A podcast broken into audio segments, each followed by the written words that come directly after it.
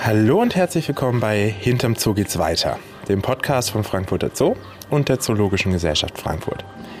Mein Name ist Marco Dinter und ich stehe gerade hinter den Kulissen der Seebärenanlage. Hier sind einige Absperrkäfige, wo wir mit den Tieren arbeiten können. Und tatsächlich sitzt sogar der Otti, das ist der älteste Seebär hier im Frankfurter Zoo, gerade neben uns und schaut ganz interessiert, was wir denn hier machen. Ich bin aber nicht wegen Otti da, sondern wegen zwei großer Holzkisten, die hier mitstehen.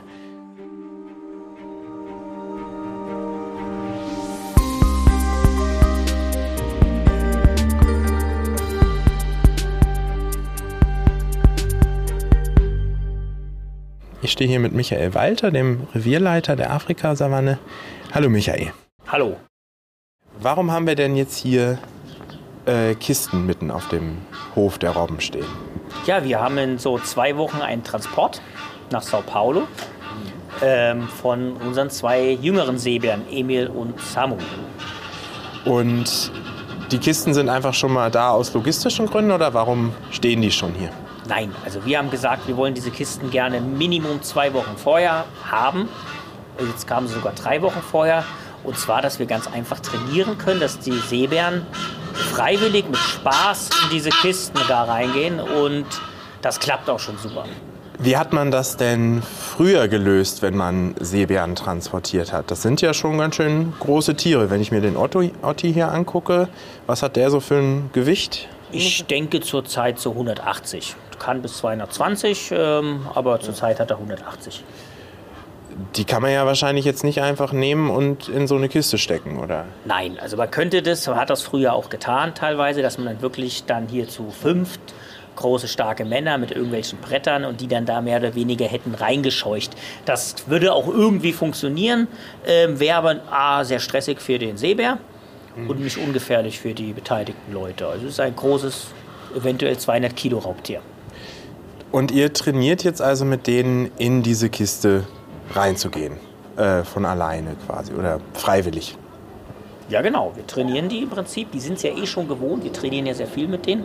Ähm, wir haben dann so kleine Holzplätzchen und die sind gewohnt. Das nennen wir Viereck. Dann geh ans Viereck und da gehen die mit der Nase ran. Und wo das Viereck hängt, spielt für die keine Rolle. Und hat das gut funktioniert oder sind die dann doch erstmal etwas skeptisch gewesen, da reinzugehen? Nein, also es war in der Tat so, am ersten Tag, als die Tür hier aufging, haben sie das erste Mal diese Kisten gesehen. Da waren sie noch so ein bisschen verwirrt. Aber sie waren beide schon dann auch schon so halb in der Kiste. Und am nächsten Tag sind sie direkt reingelaufen an ihr Viereck. Wir konnten die Schieber schließen. Ähm, das war so der Idealfall, muss man sagen. Das heißt, ihr macht das, um die Tiere weniger zu stressen beim Transport. Hat das noch weitere Vorteile? Ja, also das heißt mal, A, der Stress ist wirklich so. Also wenn das Tier gestresst schon in diese Box geht, hat es auch den ganzen Transportstress. Ähm, jetzt ist es so, es wie jeden Tag geht es dann da rein. Ähm, wir trainieren noch ein bisschen und dann sagen wir Tschüss sozusagen. Ist auch für uns angenehmer. Ich meine, wir haben jetzt sehr lange mit den Tieren gearbeitet und da möchte man sich nicht im Schlechten verabschieden. Worauf muss ich denn achten, wenn die Tiere dann transportiert werden? Wie werden die während der ähm, Reise noch betreut oder was brauchen die dann noch? Übrigens fliegt hier ab und zu mal eine Nilgans rüber. Die, das gehört mit dazu, wenn wir hier im Zoo aufnehmen. Ja, also äh, bei den Seebären muss man dazu sagen, braucht man eigentlich fast keine Betreuung. Also die sind es von Natur aus gewöhnt, gerade die Bullen, dass sie bis zu vier, fünf Wochen, wenn sie richtig dick sind, gar keine Nahrung und Wasser zu sich nehmen. So viel machen wir jetzt hier natürlich nicht, aber drei Tage, zwei Tage, je nachdem wie lange der Transport dauert, nach Brasilien, das zieht sich natürlich, ja, ähm, ist gar kein Problem. Also die müssten da nicht zwangsläufig versorgt werden. Die fliegen aber mit dem Flugzeug, nehme ich an. Ja, die fliegen mit dem Flugzeug. Die werden von hier dann erstmal zum Flughafen gefahren. Und dann, ich glaube allerdings nicht nonstop. Also ich glaube, nach Sao Paulo fliegt nichts nonstop. Ähm, ich gehe aber davon aus, dass sie da nicht zwischendrin umgeladen werden müssen, sondern dass das Flugzeug einfach nur zwischenlandet irgendwo. Das ist ja wahrscheinlich jetzt schon eine Ausnahme nach Brasilien. Die anderen Tiertransporte, die ihr hier normalerweise habt, sind wahrscheinlich nicht so lang und so aufwendig, oder? Ja, also das ist schon, also nach Brasilien ist schon ein sehr, sehr aufwendiger Transport. Grundsätzlich kann man sagen, immer wenn was mit Flug zu tun hat, wird es für uns auch ein bisschen, ich sag mal, Ja, komplizierter, weil dann gibt es ja einen festen Stichtag. Das heißt, um Mittwoch 17 Uhr muss der Seebär am Flughafen sein. Das heißt, ich weiß, um zwei muss ich den in der Kiste haben, alles andere geht nicht.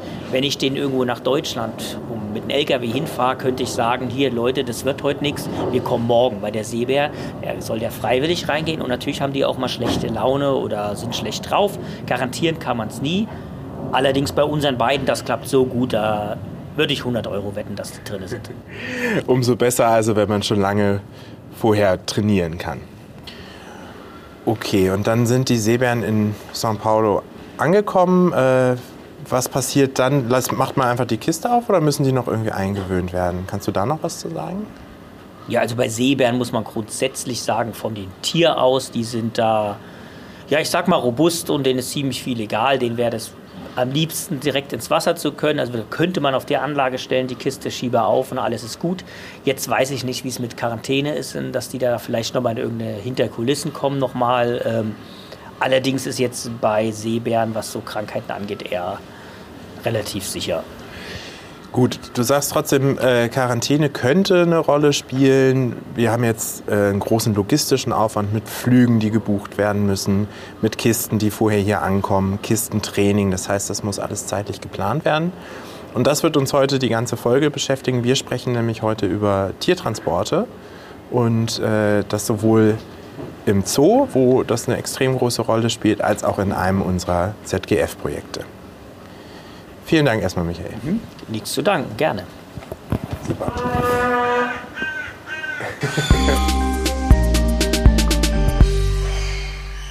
Meinen nächsten Gast kennt ihr sicher schon aus anderen Folgen. Ich spreche jetzt mit der Kuratorin Dr. Sabrina Linn.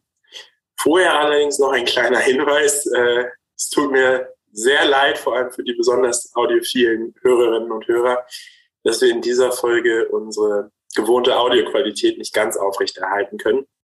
Die Nilgänse beim Gespräch mit Michael eben, da können wir nichts dran ändern.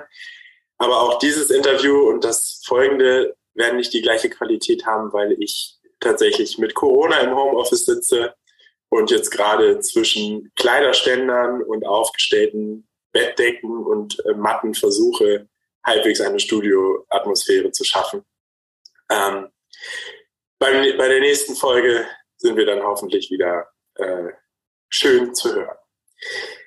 Das Gespräch mit Michael habe ich äh, schon vor ein paar Wochen aufgezeichnet. Mittlerweile sind Samu und Emil, die beiden äh, Seebären, gut in São Paulo angekommen. Und ich spreche jetzt mit Sabrina. Sabrina, kannst du mir sagen, wie es den beiden jetzt geht? Ja, also Samu und Emil geht es sehr gut. Wir ähm, haben Bilder bekommen und Videos und äh, stehen auch immer mal wieder in Kontakt mit den Kollegen aus Sao Paulo. Das gehört sich gerade bei so einem Transport um die halbe Welt äh, eigentlich so. Und ja, die haben sich gut eingelebt und äh, sich auch gut mit ihren neuen Pflegern äh, ja angefreundet. Wir beide arbeiten ja in einer Abteilung und in meinem Büro lagern hunderte von Akten zu den Tiertransporten. Wenn ich eins mitbekommen habe, dann ist es nach dem Transport, ist vor dem nächsten Transport. Wie viele Tiere transportiert denn der Frankfurter Zoo so jedes Jahr? Und äh, was ist das nächste, was, was transportiert wird?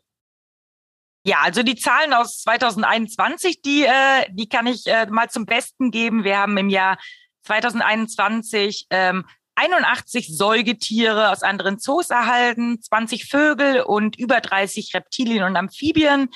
Ähm, wir haben 98 Säugetiere an andere Zoos abgegeben, 38 Vögel und über 100 Reptilien und Amphibien. Und hinzu kommen natürlich noch zahlreiche Fische und Invertebraten. Also im Prinzip vom Sumatra-Tiger bis zur Gottesanbeterin. Und äh, ja, diese Woche ist beispielsweise ein neues Morgazellenweibchen angekommen. Nächste Woche wird uns ein junges Parma-Wallaby-Männchen verlassen. Und äh, so viel kann ich schon mal verraten. Es stehen möglicherweise auch ein paar ähm, Transporte an von ganz neuen Tierarten für den Frankfurter Zoo. Aber mehr verrate ich an dieser Stelle dazu noch nicht. Du weißt, wie man die Spannung aufrechterhält. Sehr schön. Äh, das sind ja wirklich eine Menge Bewegungen im Tierbestand. Als Besucher bekommt man das ja gar nicht unbedingt mit. Äh, also ich denke mal, wenn man wenn wir einen Brillenbären abgeben oder eine neue Giraffe kommt oder sowas, Das merkt man dann schon als Jahreskartenbesitzer und viel davon kommunizieren wir ja dann auch auf Facebook oder sowas. Aber wenn äh, jetzt ein Erdmännchen fehlt in der großen Gruppe, das fällt sicher den wenigsten auf. Warum schieben wir denn überhaupt ständig Tiere hin und her? Ja, also der Transport und der Austausch von Tieren ähm, ist äh, für ein nachhaltiges Populationsmanagement genauso wichtig äh, wie für die Zucht. Ähm, und damit sind natürlich Transporte verbunden. Zum einen haben wir natürlich in jedem Zoo, egal wie groß er ist, äh, selbst Zoos, die größer sind als äh, der kleine, flächenmäßig kleine Zoo Frankfurt, ähm, der Platz begrenzt. Das heißt, äh, irgendwann, wenn man züchtet, äh, sind die Gehege einfach voll und äh, man muss Platz schaffen. Ähm, zum anderen spielen natürlich auch die natürlichen Sozialstrukturen der ähm, Tiere eine Rolle, äh, wann Tiere abgegeben werden müssen. Ähm, als Beispiel Gorillas leben in Haremsgruppen oder auch viele Antilopenarten. Ähm, und ähm, ja, bei diesen Arten wandern einfach die Jungtiere, meistens in der Geschlechtsreife, wenn sie geschlechtsreif werden, einfach ja dann ab im, in ihrem natürlichen Lebensraum und ja, bei uns können sie nicht einfach abwandern. Äh, das verhindern natürlich die Gehegebegrenzungen. Äh, von daher ist ein Abwandern im Zoo ein Transport ähm, in einen anderen Zoo gleichzusetzen. Und ja, wohin die Tiere bei uns abwandern, das ist natürlich auch nicht völlig wahllos, sondern bei den allermeisten Arten läuft das natürlich über die äh, Zuchtprogramme, über die wir ja auch schon einige Male gesprochen haben. Das heißt, der, der Koordinator der Zuchtprogramme gibt Empfehlungen, äh, wohin unsere Tiere abwandern sollen und damit eben auch hin transportiert werden sollen, in welchem Zoo, um dann dort möglicherweise neue Zuchtgruppen zu etablieren oder in Junggesellengruppen zusammenzuleben, in Abhängigkeit vom ja, Sozialsystem der entsprechenden Tierart. Ja, heute interessiert mich, glaube ich, besonders, ähm, wie wir diese Tiere transportieren. Also als ich in zum Beispiel in Uganda unterwegs war oder sowas, da hat man ja dann manchmal so ein Huhn im Kofferraum oder plötzlich im Bus auch auf dem Schoß, wenn einer sagt, halt mal eben. Ähm, ist das schon ein Tiertransport? Ich meine, so ein Erdmännchen könnte man ja notfalls auch auf dem Schoß transportieren und mal kurz in den anderen Zoo fahren. Ja, also ein Tiertransport ist das sicherlich, weil man transportiert das Huhn ja von A nach B. Ob das jetzt hier bei uns äh, zulässig wäre, äh, das ist dann wahrscheinlich eine andere Frage. Ja, ein Erdmännchen ist tatsächlich relativ einfach, wenn es um die, äh, ja, wie transportiere ich das Erdmännchen geht. Ähm, das kann man durchaus in einer, in einer gewöhnlichen Jetbox, die Hunde- und Katzenhaltern ja bekannt ist, transportieren. Sollte eine stabile Jetbox sein, weil äh, Erdmännchen doch dazu neigen, Ausbruchskünstler zu sein. Also wir hatten gerade letzte Woche einen Erdmännchentransport und das erste in einer Jetbox, das erste, was das Erdmännchen gemacht hat, war tatsächlich zu überprüfen, ob die stabil genug war. Und äh, ja, das war sie.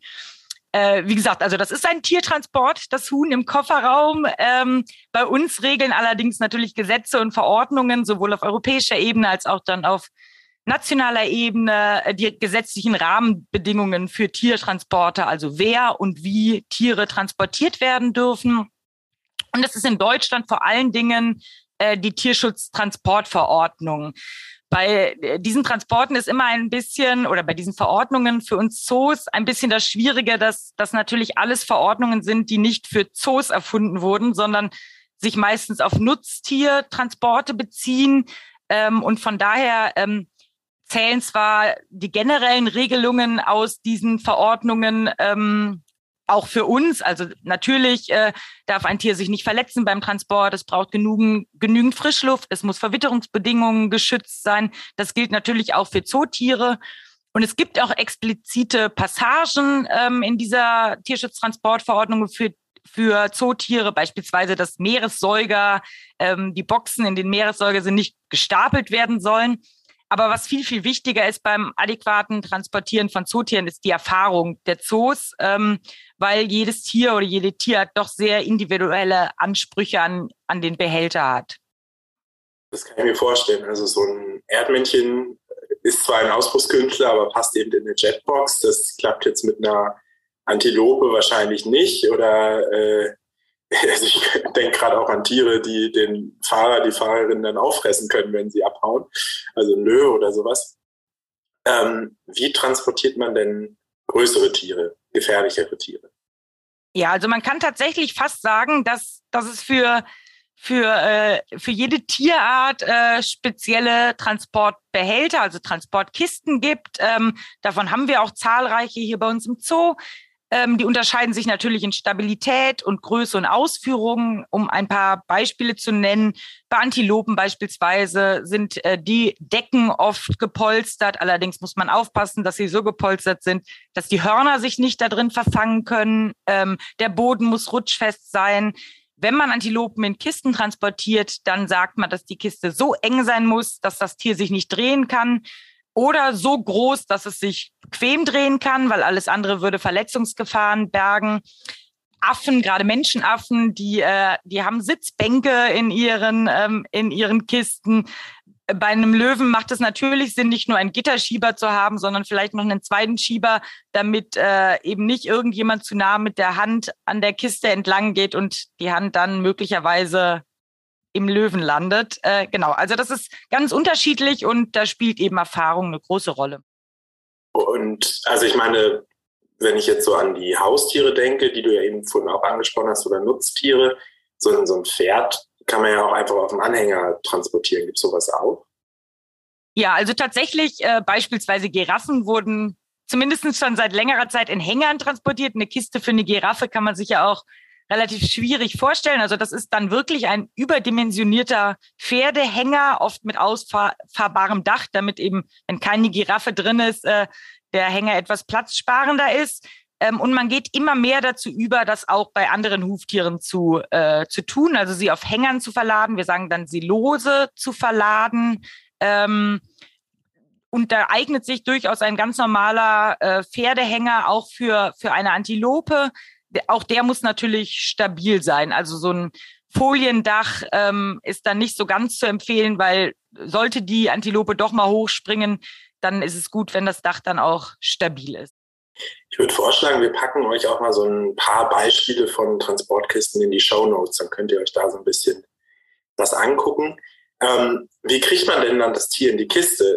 Ich bin immer noch bei meinem Erdmännchen-Beispiel. Ich würde behaupten, da kann man sich stabile Handschuhe anziehen und es einfangen.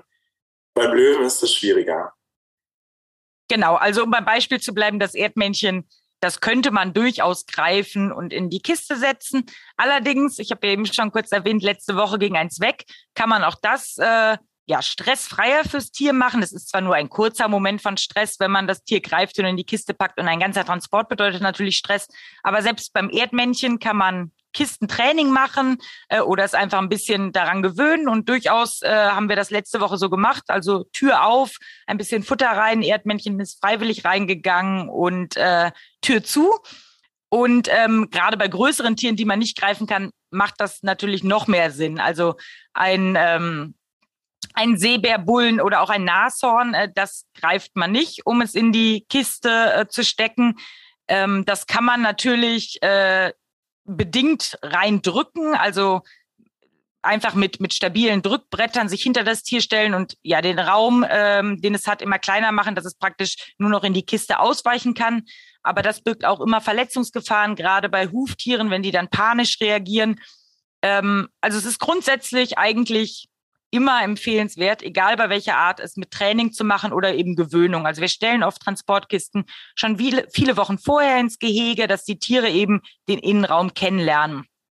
Wenn gar nichts mehr hilft und äh, man auch nicht drücken kann, also beispielsweise naja, ein Gorilla möchte man, glaube ich, nicht reindrücken, weil äh, der ist einem immer körperlich überlegen. Äh, dann, dann bleibt natürlich auch noch der Weg der Narkose, aber das ist im Prinzip wirklich das letzte Mittel birgt ja auch immer eine gewisse Gefahr in der Narkose, ähm, also gesundheitlich. Wir haben ja ein, ein riesen Kistenlager, wo verschiedenste Transportboxen stehen. Da stehen jetzt aber nicht auch tausend verschiedene Anhänger in diversen Ausführungen. Ähm, haben wir die irgendwo ausgelagert oder wie machen wir das, wenn wir Huftiere transportieren? Nein, also für die allermeisten Transporte ähm, fahren wir gar nicht selber ähm, sondern da ähm, engagieren wir extra ähm, Spediteure, Tiertransporteure, also die auch tatsächlich sich darauf spe äh, spezialisiert haben, Tiere, auch gerade Zootiere, zu transportieren. Ähm, auch die haben noch zusätzliche Kisten beispielsweise und eben die passenden Hänger. Äh, wenn wir innerhalb von Deutschland Tiere transportieren oder Tiere, die vielleicht auch eine besonders enge Bindung zum Pfleger haben, dann machen das oft durchaus unsere Tierpfleger, aber in der Regel machen das äh, ja, Tiertransporteure. Ist das nicht schweineteuer? Ja, also das ist schon relativ teuer. Ähm, die Zoos haben so eine, ja, so eine Regelung, dass der Empfänger das grundsätzlich bezahlt, weil so kommt natürlich jeder gleichermaßen mal dran mit dem Bezahlen. Ähm, das ist teuer in Abhängigkeit von Tierart und natürlich Transportdauer. Also das Erdmännchen aus Norddeutschland ist natürlich günstiger als der Löwe aus Spanien beispielsweise. Ähm, aber das ist auch etwas, ja, woran man nicht sparen kann. Also erstens müssen die Tiere gut transportiert werden. Da geht es ja auch um Tierschutz. Wir wollen ja, dass es unseren Tieren gut geht. Also braucht man diese Experten dafür. Ja, und es ist eben ein essentieller Bestandteil unserer Kernaufgabe als Zoo, äh, Tiere zu halten und zu züchten. Von daher, da kommen wir nicht drum herum. Also der Transport selber ist schon teuer. Du hast gesagt, das bezahlt der Empfänger. Und wie teuer ist das Tier selber? Also was kostet so ein Tiger, wenn ich den jetzt in meinen Zoo holen möchte? Also für die Tiere zahlen wir überhaupt nichts. Ähm, hier, und hier geht's gar nicht um, um den ja, materiellen Wert des Tigers sozusagen. Ähm, wir sprechen auch eigentlich gar nicht von unseren Tieren, also unsere Tiere hier im Zoo Frankfurt, äh, die sehen wir jetzt nicht so als unser Eigentum an, sondern die sehen wir vielmehr als Bestandteil der äh, europäischen äh, Zoopopulation an. Und im Rahmen dieser Zoopopulation tauschen wir eben, ähm, im Rahmen der Zuchtprogramme tauschen wir eben unsere Tiere aus. So ein Tiger kann man ja wahrscheinlich auch gar nicht auf dem freien Markt kaufen hier in, in Deutschland. Also grundsätzlich ist der artenschutzrechtlich, wenn er, ähm, wenn er ein geschütztes Tier ist, vom kommerziellen Handel ähm, ausgeschlossen. Also es ist verboten, kommerziell mit ihm zu handeln. Ähm, da gibt es natürlich, äh, wenn man da ja, also da gibt es immer mal wieder auch Ausreg Ausnahmeregelungen. Also das wäre möglicherweise rein theoretisch möglich, aber das kommt für uns als Zoo natürlich nicht, nicht in Frage. Und wie wird dann sichergestellt, dass so ein Tiger, der auf der Autobahn transportiert wird, ein legaler Transport ist, also ein legaler Tiger quasi? Ja, also diese Tiere, die werden von einem ganzen Stapel Papieren begleitet, ähm, ähm, die äh, bei Bedarf natürlich jederzeit von den zuständigen äh, Kontrollbehörden ja, kontrolliert werden ähm, können äh, und somit eben sichergestellt sein kann, dass das alles äh, gesetzeskonform äh, abläuft. Dass ähm, diese Papiere unterscheiden sich je nachdem, ähm, ob das ein Transport innerhalb der EU ist oder außerhalb der EU oder innerhalb von Deutschland, ob es ähm, eine geschützte Tierart ist oder eine nicht geschützte Tierart. Also zum, zum einen braucht natürlich der Transporteur an sich die Zulassungen, also er muss zugelassen sein als Transport, äh, Tiertransporteur. Das Fahrzeug muss zugelassen sein. Gegebenenfalls muss sogar die Kiste, in dem das Tier ist, zugelassen sein. Dann ähm, braucht man für alle äh, innereuropäischen Transporte ähm, ein, eine Art Gesundheitszeugnis, das vom Amtsveterinär ausgestellt wird. Ähm, für alle Transporte aus der EU raus wird es noch viel komplizierter, weil da gibt es dann tatsächlich veterinärmedizinische Auflagen. Ja, man braucht, wie gesagt, die artenschutzrechtlichen Dokumente, dass man dieses Tier legal hat, weil, wie du eben schon gesagt hast, man eigentlich mit diesen Tierarten oft nicht nicht handeln darf. Ähm, ein Versorgungsplan ist immer dabei, dass wenn äh, im Notfall der Transporteur verunglückt, auch jeder weitere äh, ja, Mensch sozusagen dieses Tier versorgen könnte, zumindest für eine Übergangszeit.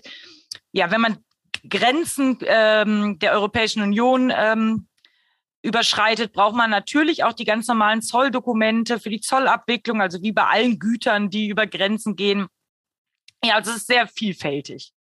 Du hast gerade auch ein Gesundheitszeugnis angesprochen. Das heißt, äh, die Tiere werden vor dem Transport auch immer noch mal quasi auf Herz und Nieren überprüft, bevor es in einem anderen Zoo geht.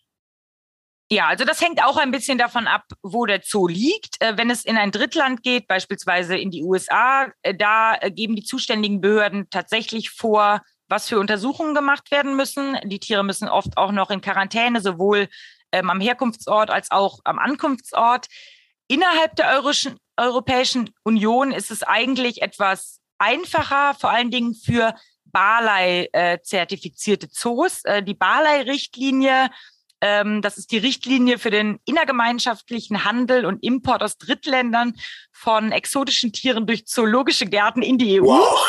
also sehr lang ähm, zusammengefasst und einfach gesagt, ähm, um den Zoos einen Transport von Tieren ohne eben sehr viele ähm, ja, äh, Untersuchungen im Vorhinein äh, zu, äh, durchzuführen, ähm, gibt es diese, diese Richtlinie, die ähm, im Prinzip ähm, Zoos äh, mit einem ähnlichen Gesundheitsstatus ähm, ja, ähm, das Gütesiegel gibt, dass sie eben äh, einen, einen gut kontrollierten, regelmäßig kontrollierten Bestand haben und damit den Zoos ermöglicht, ohne Tests äh, Tiere auszutauschen. Dazu zählt auch der Zoo Frankfurt.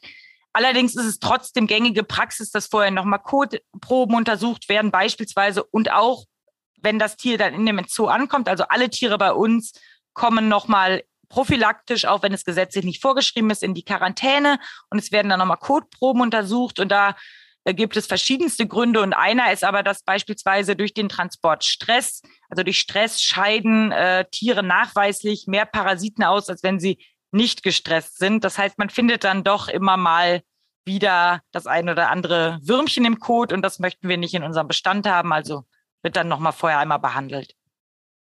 Echt ein megamäßiger Aufwand und das läuft dann natürlich überwiegend über euch Kuratoren und über ähm, unsere Kollegin, die das Ganze mit koordiniert.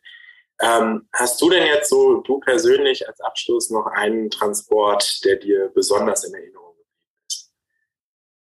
Ja, also es gibt natürlich total viele ähm, und wir haben hier wirklich in Frankfurt ja auch öfters mal kompliziertere Transporte aus Drittländern. Ähm, so jetzt aus der neuesten Vergangenheit würde ich sagen, äh, ja, die Gelbrücken-Ducker-Transporte, die waren natürlich schon sehr aufwendig und damit irgendwie auch ja, was Besonderes. Das waren erstens Tiere aus den USA, also ein Drittland. Dann waren es Huftiere. Huftiere sind veterinärmedizinisch, wenn es um Importe geht, ja, so die Königsdisziplin. Also da sind die Auflagen wirklich mit am strengsten.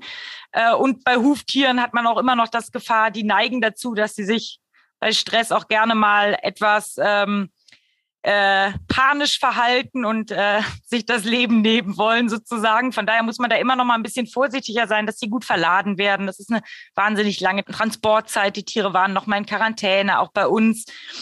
Alles gut gelaufen, aber äh, ja, da, da hängt, steckt dann schon sehr, sehr, sehr viel Arbeit drin. Das glaube ich. Und wir gehen jetzt direkt weiter zu einem anderen Huftiertransport, einem riesigen Huftiertransport tatsächlich in einem unserer ZGF-Gebiete. Vielen Dank erstmal dir, Sabrina. Bitte.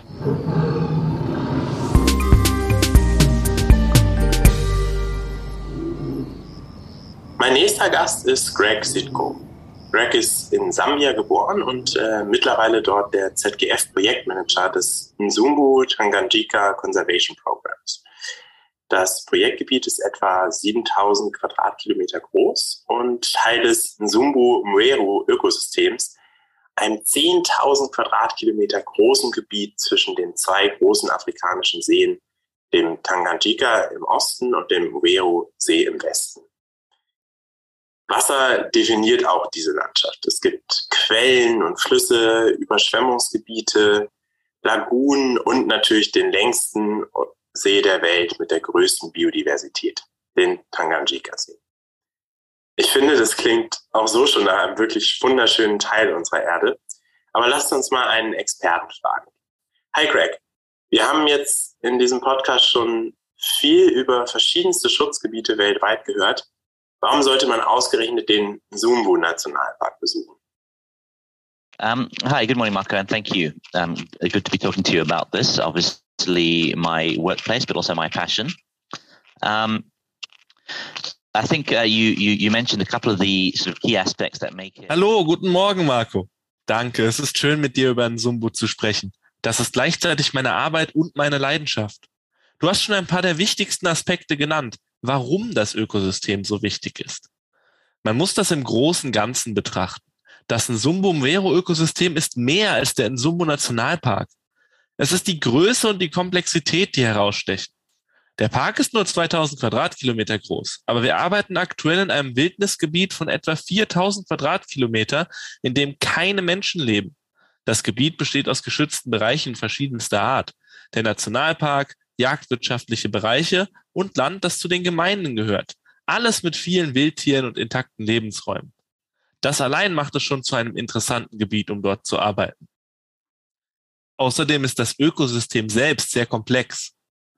Wir haben Elefanten, die durch die Itigi-Wälder wandern und mit dem Tanganjika-See eines der am besten geschützten Unterwasserhabitate. Hier lebt eine riesige Vielfalt von Buntbarschen, die nicht unter dem Druck der Fischerei stehen. Das ist sehr wichtig, da der See an anderen Stellen sehr stark überfischt wird, da die Bevölkerungsdichte in der Region sehr groß ist. Wenn du ein Tauchenthusiast bist, kannst du den Unterschied zwischen den geschützten und den ungeschützten Bereichen sehr gut sehen. Das ist das Besondere an Sumbu. Er ist ein intaktes Ökosystem und reicht von einem Unterwasserhabitat mit nur fünf Millimeter großen Buntbarschen bis zu den Itigi-Wäldern mit den größten Landsäugetieren der Welt. Und alles dazwischen. Das lässt Sumbu hervorstechen. Es ist nicht eine einzelne Sache, sondern die Kombination aus so vielen Lebensräumen und Formen in einem Ökosystem. Das klingt ja echt faszinierend und definitiv nach einem schützenswerten Gebiet. Wir sprechen heute über Nsumbu, weil dort letztes Jahr, 2021, eine der größten Umsiedlungsaktionen der ZGF-Geschichte stattfand. 200 Büffel und 48 Zebras wurden aus einem anderen Gebiet nach Nsumbu gebracht. Nehme ich mal mit und die Hörerinnen und Hörer packen wir auch gleich ein.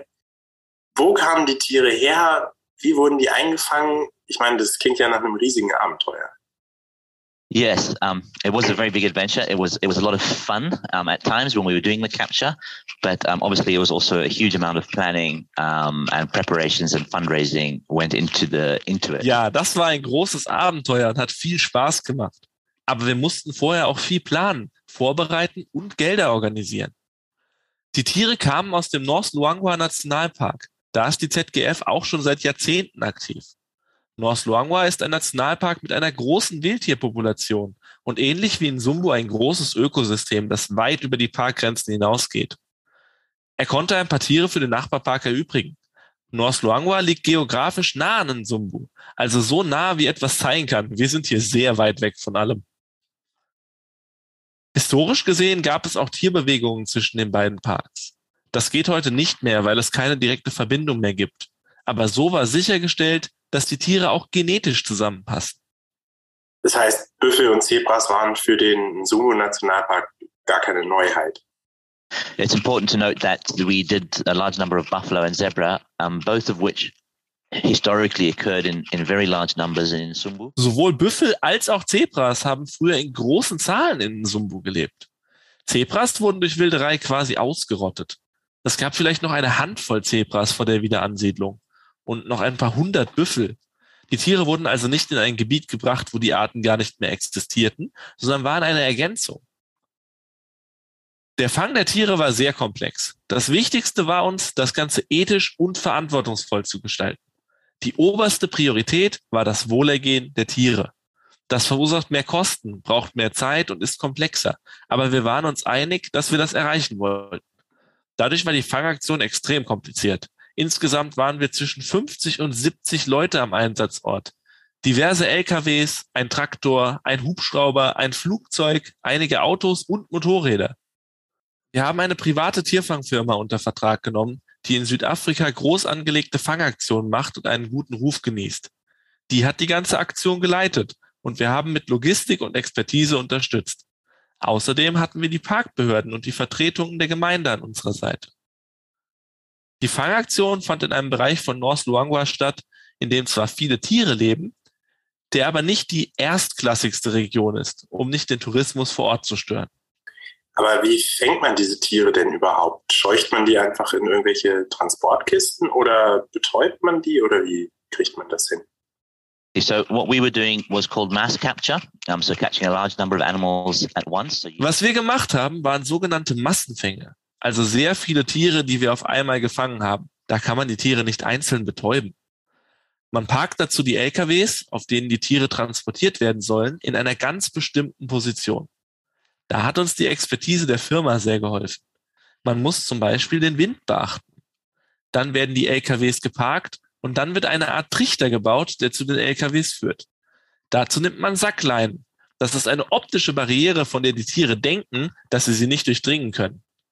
Dieser Trichter ist sehr groß. An der weitesten Stelle war er mehrere hundert Meter breit. Er wird immer enger und endet in einer Rutsche, die auf die Transporter führt. Das war also der Aufbau. Dann wurde mit dem Hubschrauber eine passende Gruppe von Tieren gesucht. Es wurde darauf geachtet, dass sie gesund sind und die Altersstruktur und die Geschlechter hatten, die wir brauchten. Wir möchten ja Gruppen haben, die sich fortpflanzen, statt zum Beispiel reine Männergruppen. Dann beginnt der Hubschrauber ganz langsam, die Tiere in Richtung des Trichters zu lenken. Das ist eine ziemlich knifflige Aufgabe. Es ist eine Sache, einen Hubschrauber zu fliegen, aber der Pilot muss auch sehr präzises Wissen darüber haben, wie die Tiere sich generell verhalten und welche Unterschiede es zwischen Arten gibt. Ein Zebra und ein Büffel reagieren ganz unterschiedlich auf einen Hubschrauber. Außerdem wollten wir die Tiere nicht zu stark scheuchen. Ein Hubschraubereinsatz kostet zwar mit jeder Minute sehr viel Geld, aber wie gesagt, war das Tierwohl sehr weit oben auf unserer Prioritätenliste. Daher haben wir uns allen Extrakosten zum Trotz Zeit dabei gelassen. So lange, wie wir brauchten, um die Tiere sanft in den Trichter zu buxieren. Sobald die Tiere drin waren, wurde der Trichter mit Sackleinen verschlossen.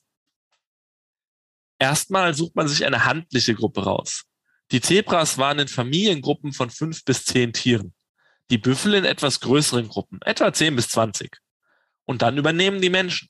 Eine Gruppe Mitarbeitende treibt die ausgewählte Tiergruppe immer weiter nach vorne, indem sie nach und nach immer neue Bahnen Sackleinen ziehen.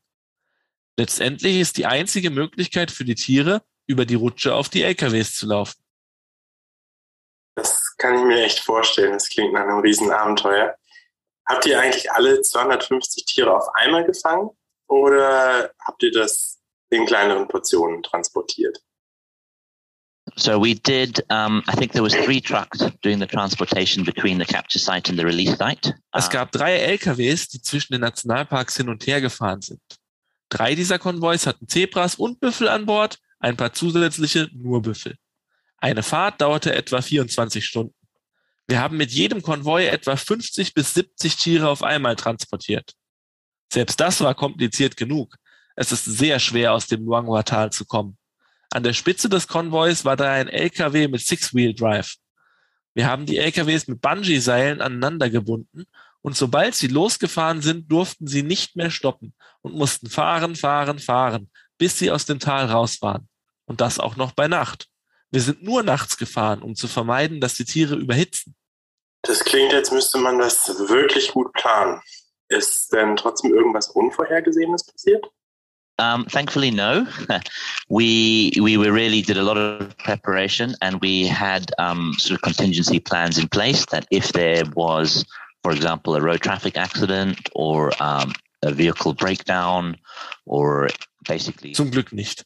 Wir haben wirklich viel vorbereitet und wir hatten Notfallpläne bereit für einen Unfall zum Beispiel oder eine Panne. Im Grunde hatten wir versucht, alles zu bedenken, was schiefgehen könnte. Aber letztendlich lief alles glatt. Es gab ein paar Kleinigkeiten, kleinere mechanische Probleme, aber nichts, was die Tiere zusätzlich gestresst hätte.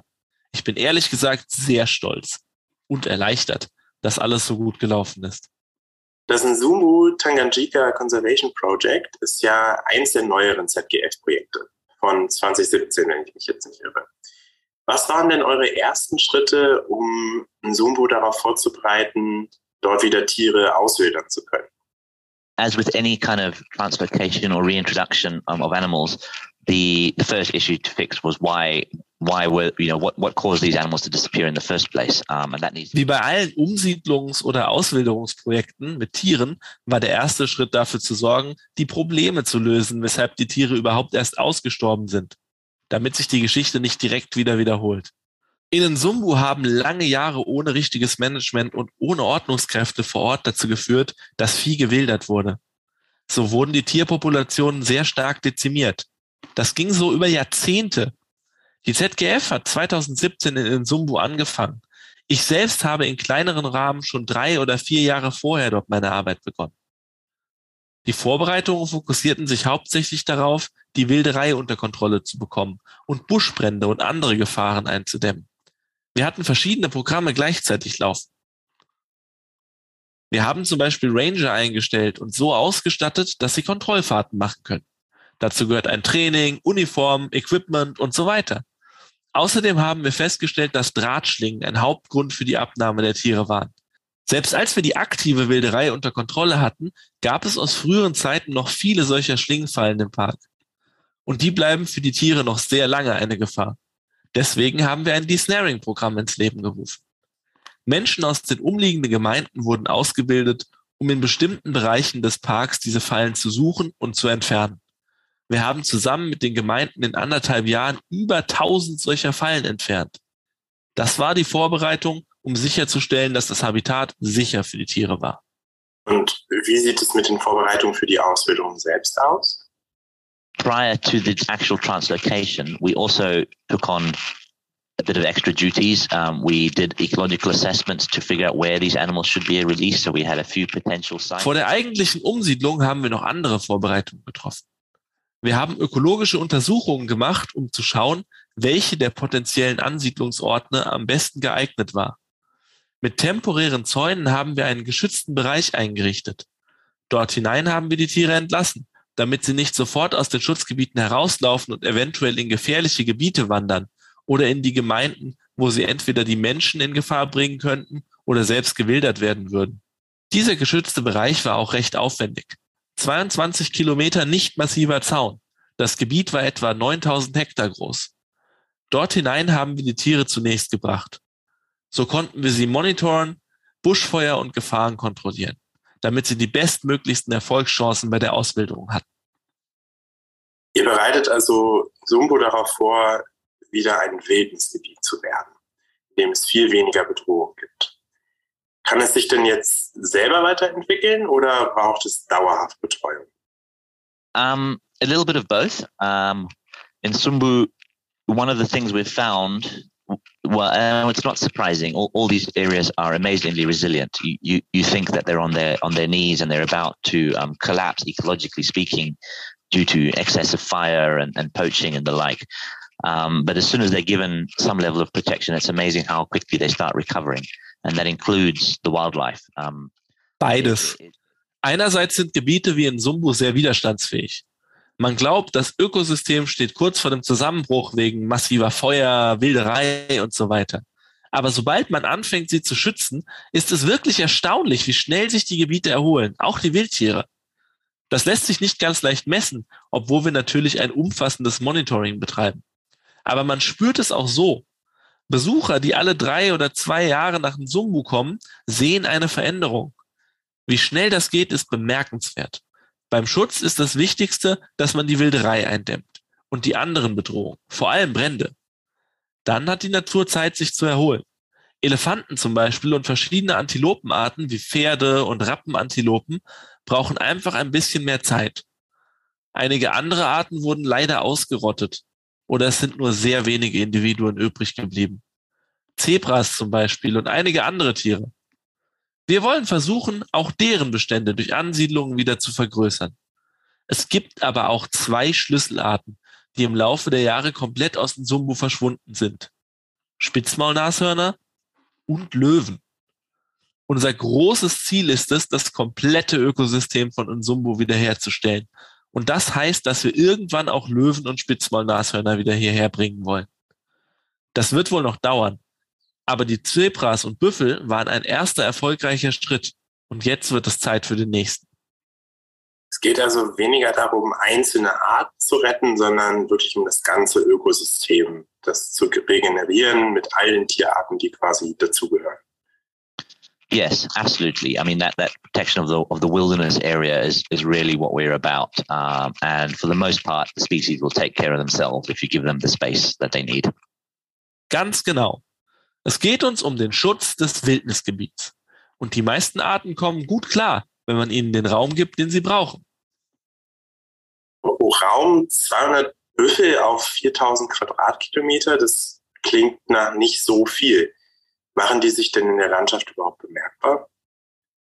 There is or there was a, a relatively good number of buffalo. We don't know exactly, but my best estimate was that there was two or three hundred here. Wir haben zwar keine genauen Zahlen, aber es gab noch zwei bis 300 Büffel in den Summen.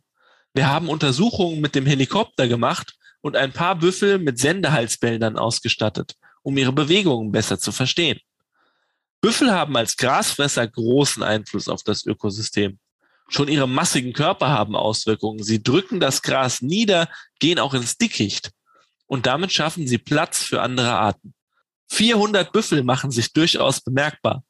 Unser Wildnisgebiet ist zwar 4000 Quadratkilometer groß, aber das Gebiet mit den meisten Büffeln und Elefanten ist etwa halb so groß.